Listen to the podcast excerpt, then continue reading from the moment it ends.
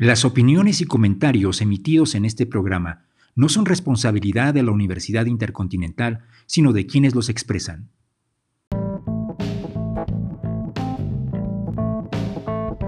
La Universidad Intercontinental y la Unión Social de Empresarios de México, Joven, presentan Líderes Emprendedores. En este podcast compartirán diversos actores del ecosistema emprendedor sus experiencias, retos y conocimientos en la creación de una empresa, donde la cultura empresarial, la persona, el bien común y el impacto social son los ejes rectores.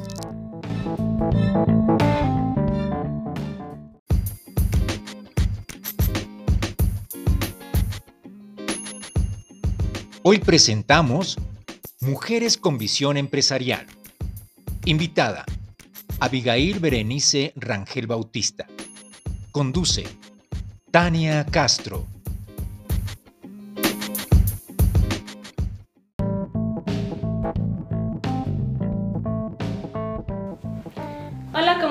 Sean bienvenidas y bienvenidos a otra emisión de Líderes Emprendedores, un programa en formato podcast donde hablamos con actores del ecosistema emprendedor acerca de sus consejos, eh, forma de ver las empresas, anécdotas y experiencia, justamente para la creación de empresas con visión y cultura empresarial. Hoy me encuentro con una invitada muy especial. Antes que nada me presento, yo soy Tania Castro, coordinadora de comunicación de USEM Joven y los invito a conocerla. En 2019 comenzó a liderar el fondo ProPymes Mujeres Alfa, el cual invierte en empresas fundadas y administradas por mujeres. Es empresaria e inversionista, además de socia directora en Latin America Invest, presidenta de negocios y financiamiento de la Coparmex Ciudad de México y vicepresidenta de Mujeres en Comercio Internacional Capítulo México.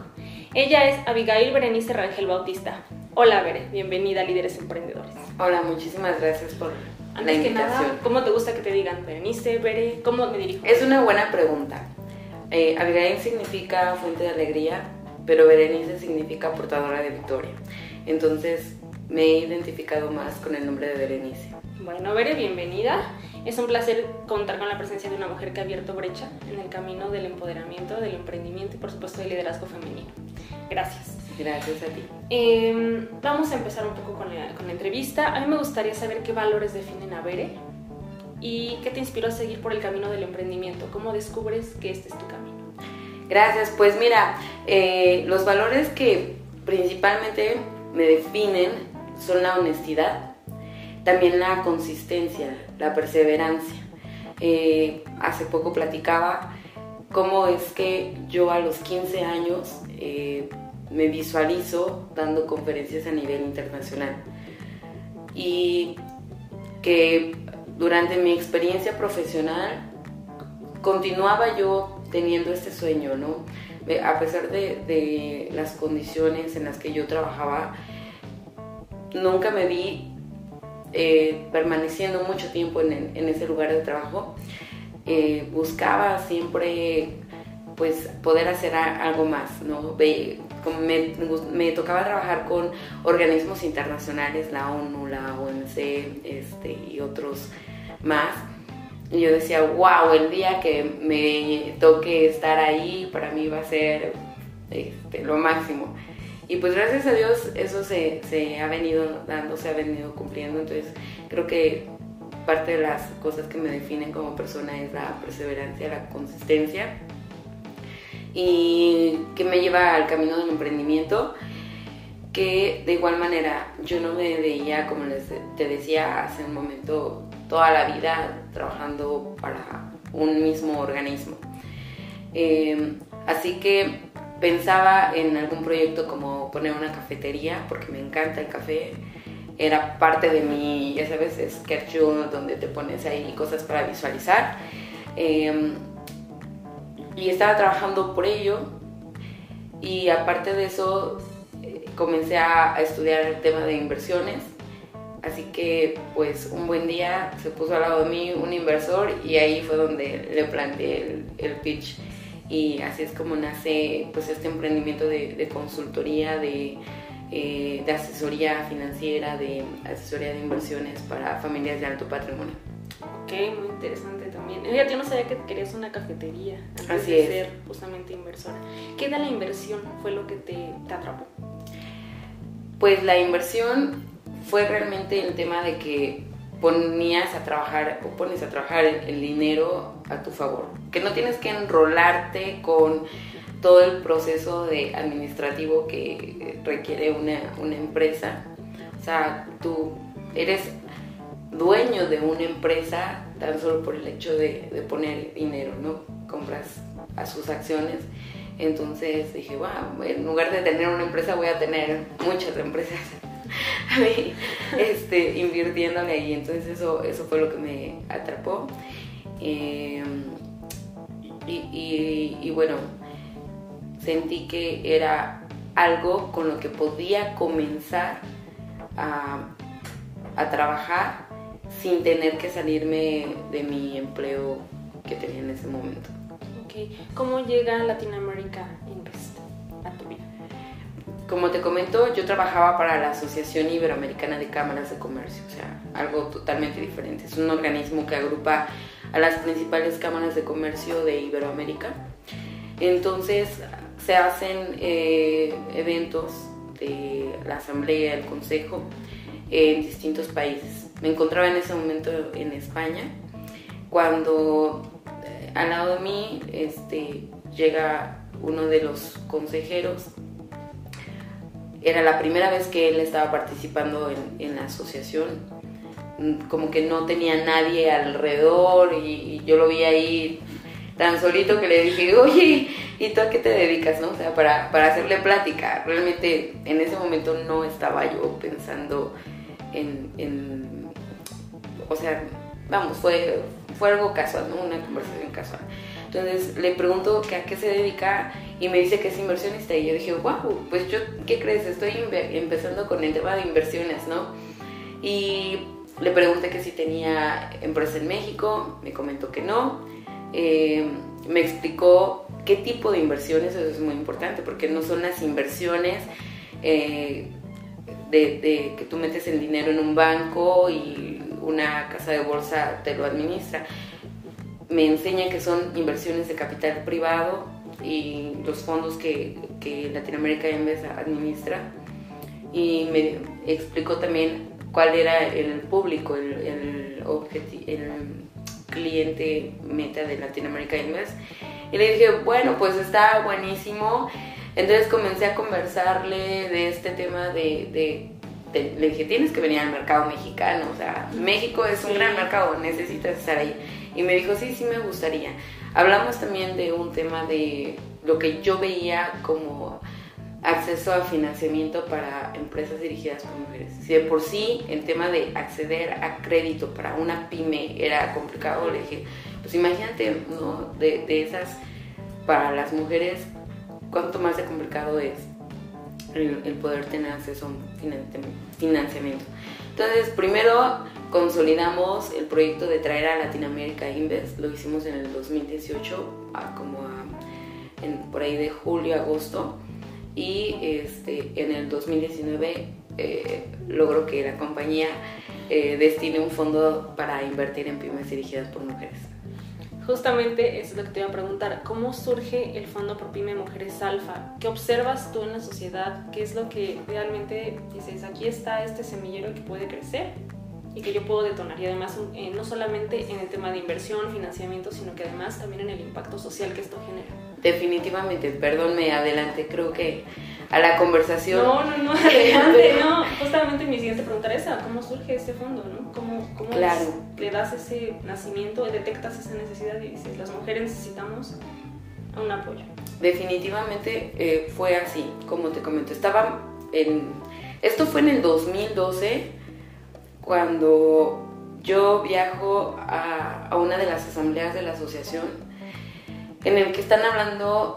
No es cierto, no, no fue en el 2012, fue en el 2016. Entonces, en este congreso, que era el primer congreso de emprendimiento en Iberoamérica, lo escucho de, de uno de los presidentes de Cámara que, que dice, uff, es que el financiamiento de las pymes, que no sé qué.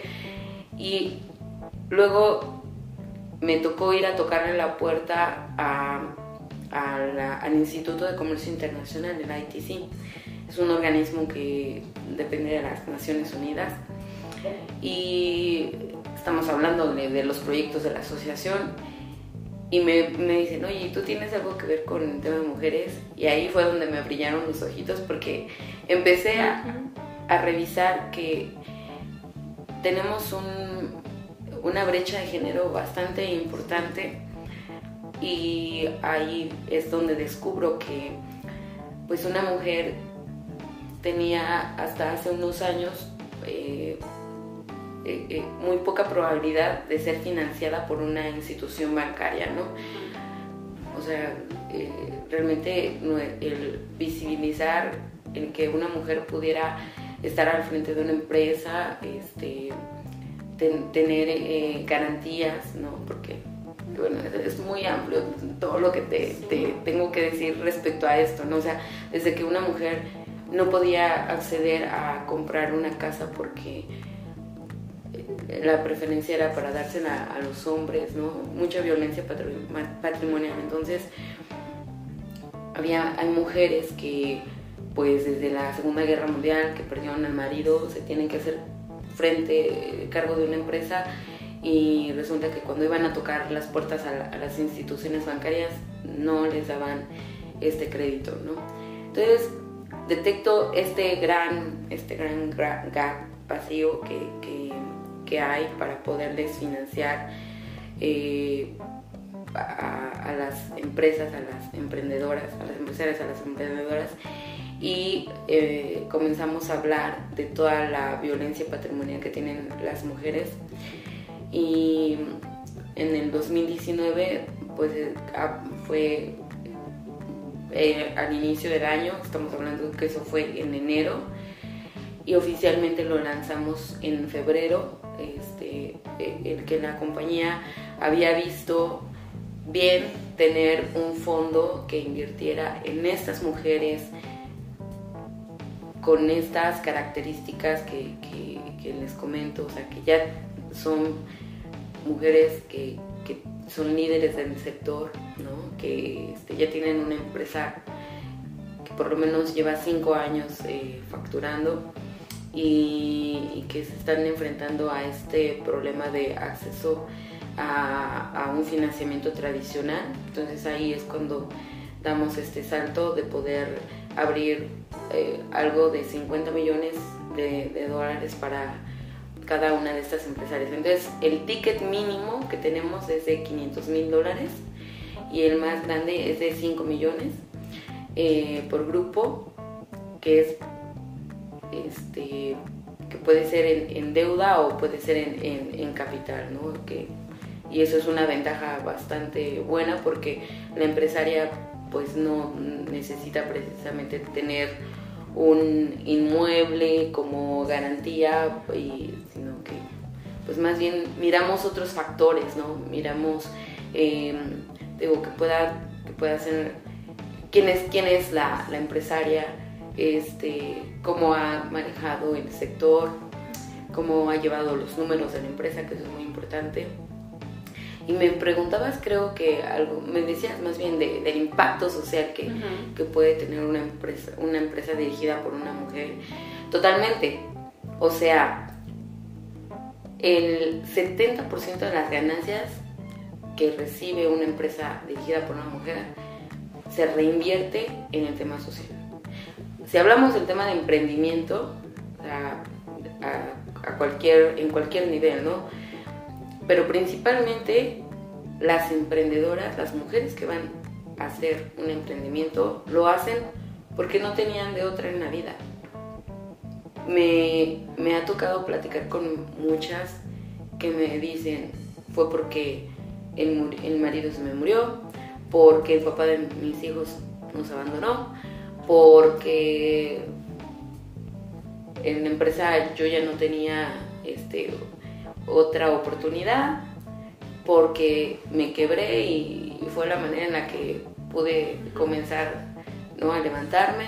Entonces, es, eh, la mayoría de sus ganancias se reinvierten a, a, la misma familia, a su mismo entorno social, ¿no? O sea, ganan su dinero, pero es para comprar un inmueble para, para los hijos o para poder poner, este, no sé, adquirir un auto eh, para la misma escuela de los hijos. Este, y, bueno, las mujeres siempre andan aportando y ayudando para otras causas sociales, ¿no? Y justamente que favorecen al empoderamiento femenino, ¿no? En una sociedad que obviamente, híjole, tiene una situación muy difícil hacia las mujeres, pues también le favoreces un poco esa parte de tú puedes lograrlo y estás justamente empoderándolas a través de todo lo que están logrando. Entonces eso está increíble. Gracias. ¿Nos puedes compartir algunos proyectos eh, a los que has apoyado? Sí, mira, no puedo dar nombres por temas de confidencialidad, No, no, sí, pero te algunos. puedo decir que algunos de los proyectos son eh, de mujeres que están pues en estas industrias eh, textiles, ¿no? Que son empresarias que ya tienen un mercado cautivo, pero que ahora necesitan más herramientas para irse a comer al mundo. Entonces, algunos de esos proyectos son aquellos que están saliendo al mercado americano porque ah, eh, normal nuestro nuestra sede está en, en Miami, ¿no? Desde Miami es un centro financiero y para América Latina, entonces eh, muchas van a Estados Unidos a levantar capital. Eh, pues son empresarias que, que ya cruzaron el océano, entonces que a lo mejor se fueron a Europa ya a abrir igual ¿no? sucursales allá, este, que están exportando su producto ya para allá. Y eh, como te decía, están unas en el ramo textil, otras este, pues que están en, en, en un sector que es mayormente liderado por, por hombres. Este y que bueno son eh, eh, la tecnología que, que requerían para su producto pues está en Europa como les decía entonces de allá están buscando traer para acá para poder también distribuir hacia América Latina. Entonces por la plataforma económica que nosotros trabajamos para que puedan protegerse del tipo cambiario. Entonces todo eso ha sido bastante apetitoso para nosotros y que bueno, el profile eh, de estas mujeres pues son así, ¿no? Este, eh, unas que eh, hicieron su, su emprendimiento y les fue muy bien y otras pues que el, el negocio fue heredado, ¿no? Porque ya no les quedó de otra. Sí. Pues mira, justamente, eh, obviamente sí, ya me comentaste cómo son las empresas de las mujeres, ¿no? En qué sectores justamente, me dices el textil y ese tipo de cosas, pero realmente, eh, ¿cómo son realmente? ¿Cómo es desde dentro y fuera, tú de- desde tu experiencia, cómo has visto? ¿Cómo se conforman? ¿Cómo son? ¿Cuál es la diferencia entre estas empresas dirigidas y formadas por mujeres a una convencional? Mira, por ahí decían, ¿no? Que nosotras como mujeres somos a veces, ¿no? Como, este, como hay un comercial de hace unos años, ¿no? Entre mujeres nos podemos despedazar, pero jamás nos podemos hacer daño, ¿no? Creo que eso es lo que nos caracteriza. Hoy en día hablamos más de la sororidad y ya no estamos en esas épocas en donde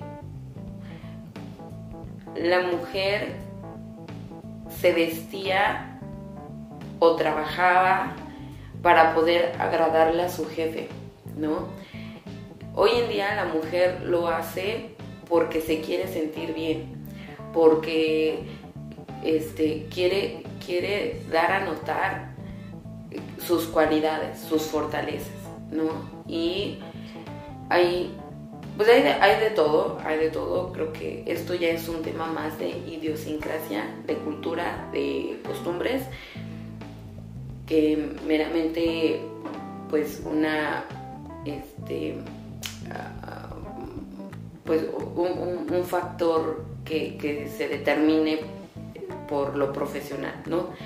Este, en estas empresas que son dirigidas por mujeres, lo que vemos es que al ser ellas eh, las que principalmente hacen todo el gasto eh, y administran toda esta parte de los recursos económicos en, en un hogar, pues tienen más cuidado en cómo manejan el dinero, ¿no? Entonces, una empresaria que se le da un aporte de capital para, para lo de la empresa, no, no te pide dinero por, por verse este, ambiciosa, lo hace porque tiene la necesidad, lo hace porque eh, este, dice, me tengo que arriesgar con esta deuda y ya tiene planificado en cuánto tiempo te lo, te lo va a regresar y cómo te lo, te lo va a regresar, ¿no?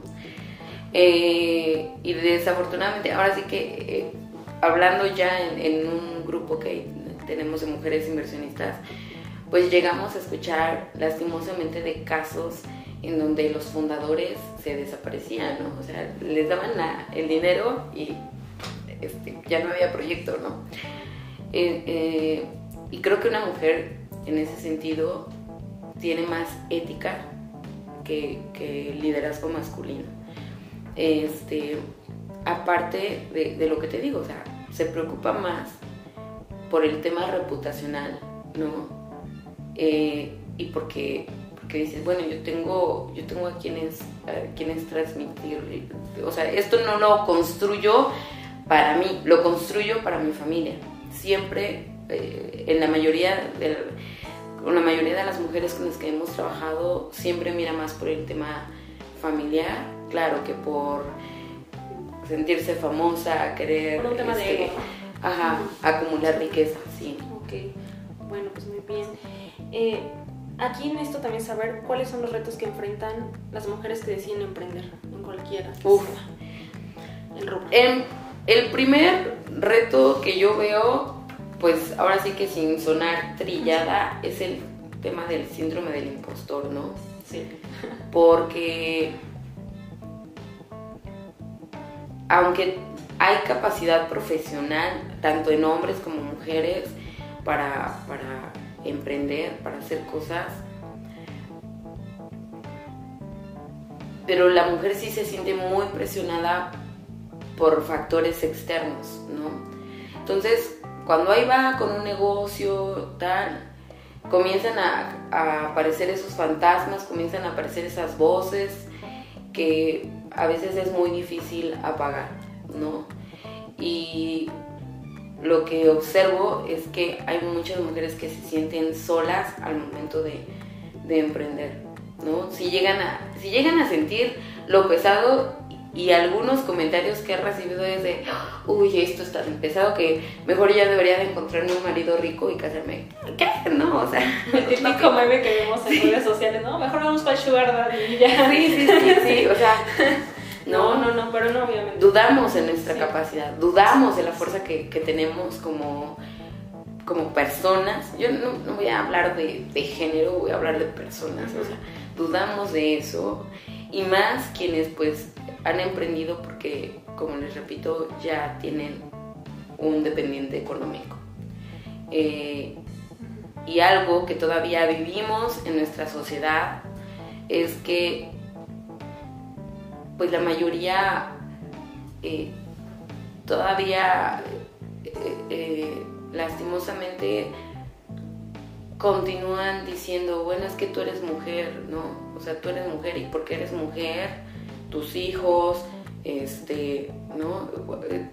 Búscate mejor un trabajo, ¿no? Porque no te buscas mejor un trabajo. Yo no te di estudios para que para que le andes jugando ahí al, emprendedor, ¿no? O sea, los algunos padres pues lo que buscan es que la hija que se graduó, que le que se porque aparte sintieron que hicieron un sacrificio para darle una estudio a la hija, o sea, que lo hacen para, para que ésta tenga una remuneración económica acorde a lo que estudió.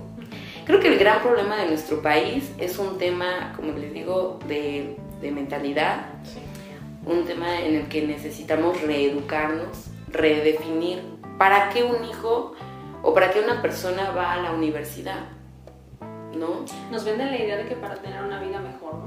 Claro, nos mucho la idea de Tú vas a llegar a la universidad, vas a estudiar, vas a ser genial, vas a salir y entonces vas a ganar, mira, exactamente, ¿no? exactamente. Y es el mito más horrible que existe y que nos hace. Por supuesto, porque desafortunadamente con la pandemia ahora nos damos cuenta de cuánto chico, cuánta chica no está frustrada por porque no encuentra un buen empleo, ¿no? Entonces, ¿y qué hacen estos jóvenes que salen de la universidad sin encontrar empleo? Pues se ponen a hacer lo que sea, ¿no? Y, y eso no es, o sea, y eso es algo que ya sucedía desde hace años con las personas, pero ahorita con la pandemia se acentuó más porque la gente quiere encontrar, o sea, tenemos el, la, el, tema de que o me pongo a trabajar en lo que me gusta o me pongo a trabajar para, para, para, sí, exactamente lo que me deja, ¿no? Para salir adelante. Sí, justamente comentaba igual con una amiga ese tema, ¿no? comentas de la mentalidad. Me decía, a mi mamá me dijo, tú ve, estudia la carrera y pues ella se, se, siguió hasta la maestría y dice, ¿y ahora qué sigue? ¿No? O sea, llegó y se paró y dije, bueno, pues ya terminé, ¿no? Y pues, ¿ahora qué sigue? Claro, exactamente. Y no todos estamos listos para, para emprender. Porque si bien mucha gente, como ahorita pasó en la pandemia, muchas mujeres que tenían posiciones directivos en, en sus empresas, pues se pusieron a cocinar, se pusieron a atender a la familia, llegó un momento de que eso les rebasaba, este, el famoso burnout, y luego renunciaron a esos puestos directivos, ¿no? Porque para ellas la prioridad, ¿cuál fue? La familia, no, la familia, el hogar. Entonces comenzaron con cosas que podían ellas hacer en el tiempo que les quedaba, en el poco tiempo que les quedaba. La famosa venta este, de Instagram, ¿no? Subir su ropa, subir sus, sus bolsos, o sea, el, mercado de segunda mano, creo que se le llama. Entonces, este, eh, eh, eh, en, eso, en eso comenzaron a trabajar, pero realmente no es hacer empresa, es simplemente comenzar a, vender para, para, seguir subsistiendo. En este sentido, ¿qué cambios propones para el desarrollo y formación de las jóvenes emprendedoras? Hay algo buenísimo que se está haciendo ya. Este, tuve la fortuna de, conocer a una persona la semana anterior que ella está yendo a las escuelas primarias para hablarles acerca de equidad de género a, a los alumnos, ¿no? Entonces, está proponiendo que puedan ponerle a, las calles o a, no sé, a los, a los desarrolladores les está diciendo, oigan, pues en lugar de que le pongan al salón de, de su edificio el nombre de un hombre, pues pongan el nombre de una mujer, ¿no? Hay muchas mujeres que tenemos en la historia de México que, que, han hecho cosas bien importantes y que están haciendo historia, ¿no? En nuestra sociedad. Entonces, pues, este, hay que ponerles, hay que ponerles el nombre. Y, ella está dándose a la tarea de ir a las, a las em, escuelas primarias para poder este, hablarles de este tema de equidad de género. Desde ahí es de donde debemos de, empezar. Ok, perfecto. ¿Qué es lo que necesita saber una futura inversora que quiere emprender? Bueno, necesitamos conocer de, pues, de economía, de mercado, ¿no? No comprar acciones por la fiebre que se, que se tiene en este momento. Eh, o sea, conocer un poquito de cómo es que hay que estudiar ah, el movimiento de una empresa a, corto, mediano y largo plazo, ¿no? Para, para no irte con, repito, con la sensación del momento. Porque hoy puedes estar comprando en bitcoins, pero ya sabes que eh, a los pocos, eh, al poco tiempo ya está perdiendo ¿no? Eh, dinero. Entonces tienes que conocer de esto, tienes que buscar mentores, buscar asesoría, formarte y sobre todo, pues yo creo que es toda inversión conlleva, conlleva un riesgo, entonces eh, estar consciente de eso, ¿no? Estar consciente. Y ahorita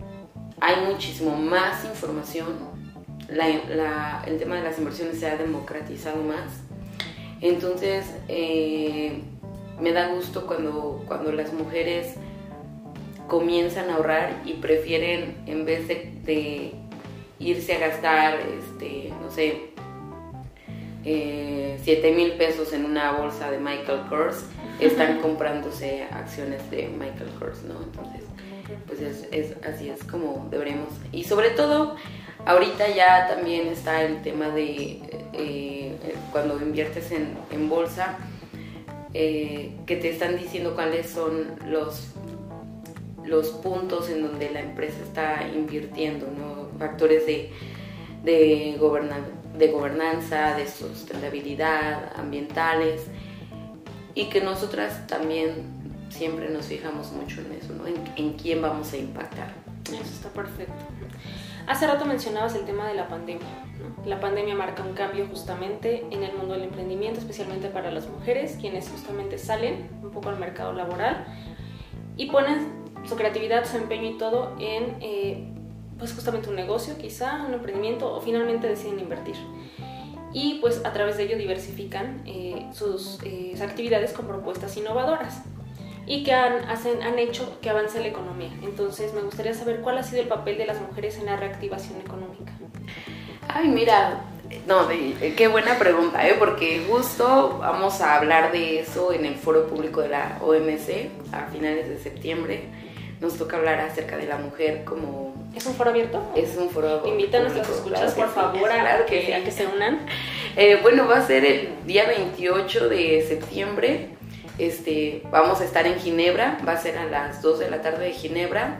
Entonces, en mis redes sociales voy a estar compartiendo el enlace y todo para que se puedan conectar y bueno, yo sé que las 2 de la tarde de allá van a ser como las 7 de la mañana aquí, pero si se quieren unir con todo gusto, síganme como arroba Berenice, con C al final, Rangel, ahí en Twitter, que ahí es donde voy a estar posteando, o en mi Minky. Eh, ahí también voy a estar compartiéndoles la, liga del foro. Entonces, la mujer juega un papel súper importante. Recientemente la, el World Economic Forum nos dice que tenemos 152 años, nos faltan 152 años para cerrar la brecha de género en términos económicos. Entonces es súper importante que nosotras como mujeres, porque aparte somos el 50% de la población mundial. Entonces, no podemos dejar la economía en manos de, del, otro, del otro 50%. Sí, ¿no? Entonces, es bien importante que, que, que, formemos a las nuevas generaciones. ¿no? Yo creo que ya, pues, una generación se compone de 40 años. Entonces, los que estamos ya pegándole a los 40 años, eh, pues muy difícilmente cambiamos nuestra mentalidad. Entonces, ahora las que ya estamos en esta generación de 40, es nuestra responsabilidad seguirle abriendo el camino a estas mujeres y seguir peleando porque les podamos dar un, salario digno, la flexibilidad, ¿no? Porque pues tenemos que ir a, ver a la hija o al hijo a la escuela, tenemos que estar en, juntas, tenemos que hacer tarea, o sea, con ellos, ¿no? Que las chicas que están eh, ahorita en, edad de ya escoger una universidad, hacer eh, eh, hacerles más atractivo el que puedan estar en, industrias que hasta el momento siguen siendo dominadas por, hombres, para que pueda, pueda pues también haber una, mayor diversidad en, en, estas áreas de trabajo, ¿no? Este, que las mujeres, como ahorita, bueno, felicito todas las iniciativas, o sea, que luchen por sus derechos, ese es el llamado, que luchen por sus derechos, que otras mujeres hasta dieron su vida, en serio, este, que, tuvieron que ser una de ellas, este, me, platicaban de una de ellas el, viernes, se me fue el nombre porque es extranjera y soy a veces muy mala para recordarlos, pero ella fue degollada para, porque ella lo que buscaba era este, los derechos de las mujeres, ¿no? Entonces, hagamos valer esos sacrificios. Este, si hoy en día ya te dicen que puedes exigir que, que, el, que, que, si te divorcias, este, el papá de tus hijos te dé una pensión, pues hazlo valer. No sacrifiques tu economía, pero tampoco abuses, ¿no? O sea, por eso, por eso estamos buscando equidad, no superioridad. Estamos buscando equidad. Entonces, eh, necesitamos, necesitamos que también estas mujeres no se queden con los brazos cruzados esperando a que las cosas les caigan del cielo y, aprovecharse de, pues, de, esta eh, eh, facilidad ¿no? que, que se les está abriendo en términos económicos que sean sabias, que, sepan, sepan ser buenas administradoras de los recursos que se les está dando. Perfecto. Finalmente, ¿qué papel juega la inclusión financiera en los emprendimientos de las mujeres? Pues juega, como te digo, un papel súper importante. O sea, te voy a dar un ejemplo. Si yo eh, abro una empresa el día de hoy, supongamos que en el acero, ¿no? Yo sé que la fuerza de un hombre pues es la verdad mayor que, que el de una mujer, ¿no? Entonces voy a tratar de, o sea, pero hay mujeres muy, fuertes también, entonces voy a tratar de, utilizar otras métricas para, para definir este, el, los, pues, eh, a ver, otra vez lo voy a, voy a tratar de decir mejor. O sea, necesito yo asesorarme para no contratar gente solamente por lo que yo creo o por lo que pienso que, que debería de estar ocupando, o sea, el perfil que debería de estar ocupando la persona para cierta actividad laboral, ¿no? Necesito reinventarme como empresa para ir quitando estereotipos de que una mujer no puede estar en, una industria este, metalmecánica o, de otro tipo, ¿no? Este, sí, sí, sí, una ingeniería, qué sé yo.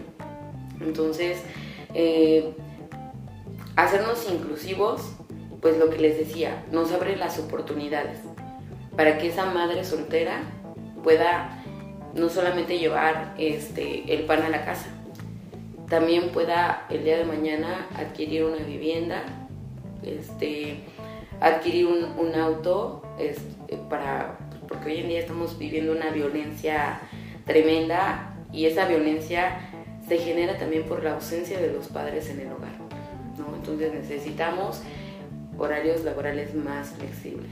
O sea, no, es, no estamos hablando del huevo y la gallina, creo que por eso necesitamos la inclusión financiera por aquellas personas, llámese hombre, llámese mujer, que pues para ellos mismos tienen que salir, uno, pues, salir a, trabajar para eh, autosustentarse, pero también para sustentar a, la familia, ¿no? O al, o al, papá o a la mamá o al enfermo que tengan en casa, ¿no?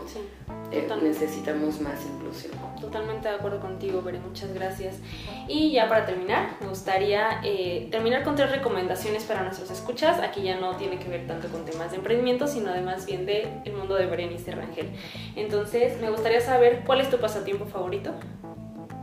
Ok, mi pasatiempo favorito. Ah, bueno, pues la lectura es uno de los eh, pasatiempos favoritos que tengo porque al final si tú no lees pues vas a quedarte con tus mismas ideas, ¿no? Este, entonces la lectura me gusta viajar, creo que esa es mi pasión, viajar, viajar nos abre la visión, eh, este, la expectativa y bueno, también creo que a los seres humanos nos encantan las historias, ¿no? Nos encantan las historias, así es que ver series o películas de historias basadas en la vida real es algo que me puede también cautivar demasiado en mis tiempos libres. Pues justamente esa es otra pregunta. ¿Quién es la mujer que más admiras o la persona que más admiras y has tomado como un modelo a seguir? Bueno, la verdad, hay muchas personas a las que admiro, ¿no? Y no me gustaría decir un nombre porque si no creo que... Somos una mezcla de este, Exactamente, yo soy una mezcla de muchas personas. Pero la verdad es que para mí siempre en materia empresarial, alguien que me, que me apasiona este, poder seguirla y todo, pues yo creo que es a la señora Gina Díez Barroso, porque ella se queda huérfana desde muy pequeña, ¿no? Y tuve, y, y, ahorita en la posición en la que está, es la representante de las mujeres en el G20. Este, pero también admiro mucho a mujeres que vienen desde abajo y han llegado a posiciones que jamás se hubieran imaginado. Entonces puedo mencionar a, por ejemplo, a esta Malala, ¿no? O sea, de un contexto religioso aparte, pero que tuvo a su papá que le ayudó a, a salir adelante. Entonces, este, creo que son ese tipo de, de figuras, de modelos, este, las que me apasionan seguir, de gente no, este, gente que, que, creía, que nunca más bien se imaginó que podía estar en las grandes esferas y que hoy están en grandes esferas. Perfecto. Y finalmente, ¿cómo concilias tu vida laboral con la profesional? ¿Cómo, has conciliado tu vida laboral con, la, profesional? bueno, todo es la gestión de tiempo, todo es la gestión de tiempo. Por ahí me encanta eh, un pasaje de la Biblia que está en Eclesiastés, que es el libro de la sabiduría para algunos. Este, y dice, todo tiene su tiempo, todo lo que haces debajo del sol tiene su tiempo, tiene su hora. Hay tiempo de reír, hay tiempo de llorar, hay tiempo de trabajar, hay tiempo de descansar, hay tiempo de juntar y hay tiempo de esparcir, ¿no? Entonces, esa es la, la forma en la que uno, eh, uno para tener éxito en lo que hace, eh, debe de poner el foco, debe de poner la atención, saber cómo, cómo administrarte. Hay personas que, escuchaba, ¿no? Este, son workaholics y es muy respetable, pero al final podrán trabajar eh, cinco días a la semana, 24 horas, pero el tiempo de fin de semana son totalmente familiar, ¿no? No, no contestan teléfono, no hacen otra actividad que no tenga que ver con su familia. Entonces, yo soy workaholic, la verdad. este, pero dentro de eso busco tener eh, sí mis espacios, sobre todo porque tengo una hija de 6 años y que he aprendido que los siete primeros años este, son, son bien importantes y que debo de aprender a, respetar ese espacio cuando estoy con ella. Así es. Entonces es la manera en la que busco conciliar mi vida. Puedo, en lo que a lo mejor ella está haciendo alguna actividad en donde no requiere mi atención, puedo contestar el chat, puedo contestar el email y se acabó. Muchas gracias, Vero, por esta conversación. Un placer escuchar todo lo que nos has compartido el día de hoy en diversidad de temas. Muchas, muchas gracias. Llegamos al final de este espacio, agradecemos a la Universidad Intercontinental, la verdad que nos da la facilidad de realizar estos programas y los esperamos en el próximo episodio de la serie. Eh, recuerden sintonizarnos a través de eh, Spotify, Apple Podcast y Anchor y no olviden eh, justamente darnos un like ahí en nuestras redes sociales. En Facebook nos encuentran como Jóvenes UCMCDMX y en Instagram como arroba Jóvenes. Y por supuesto sigan a nuestros amigos de Latin American Invest que aquí tengo a ver para que nos dé justamente las redes. Muchas gracias. Bueno, en Twitter nos pueden encontrar como arroba lainvest y en, en, el LinkedIn también nos pueden encontrar como Latinoamérica Invest. Tenemos Instagram, tenemos Facebook, este, y también, ¿no? Latinoamérica No, no nos complicamos ahí. Pues ya saben, chicas, ahí está Bere para, atender todas sus dudas y justamente para ustedes que están interesadas en invertir. Muchas, muchas, gracias. Esto fue Líderes Emprendedores y nos escuchamos pronto. Gracias, hasta luego.